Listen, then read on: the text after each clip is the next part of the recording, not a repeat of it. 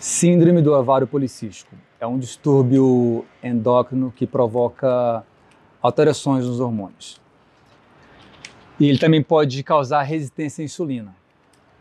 Então, muitas pessoas podem ter um pouco de dificuldade para perder peso quando tem SOP. Minha dica é o seguinte: primeiro, acertar as calorias que você tem que comer para perder peso. E depois você pode fazer uma alteração, colocar um pouco menos de carboidrato e mais gorduras. Eu faço muito isso para quem está nos programas e, tem, e me fala que tem síndrome do ovário policístico.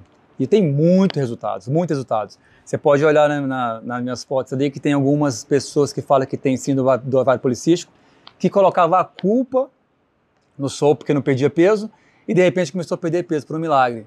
Aquele milagre de comer um pouco menos. Então tem como você perder peso se você fizer bem ajustado. Lógico, você tem um, tem um acompanhamento médico para saber, para controlar, mas se você ajustar a alimentação, você pode perder peso. A prova são os casos que eu tenho e que você, se você tentar, eu tenho certeza que você vai conseguir. Então, resumindo, síndrome do ovário policístico, realmente você pode ter uma resistência à insulina, Pode ter um pouco mais de dificuldade para perder peso, mas tem como você perder peso. É só ajustar que você perde peso.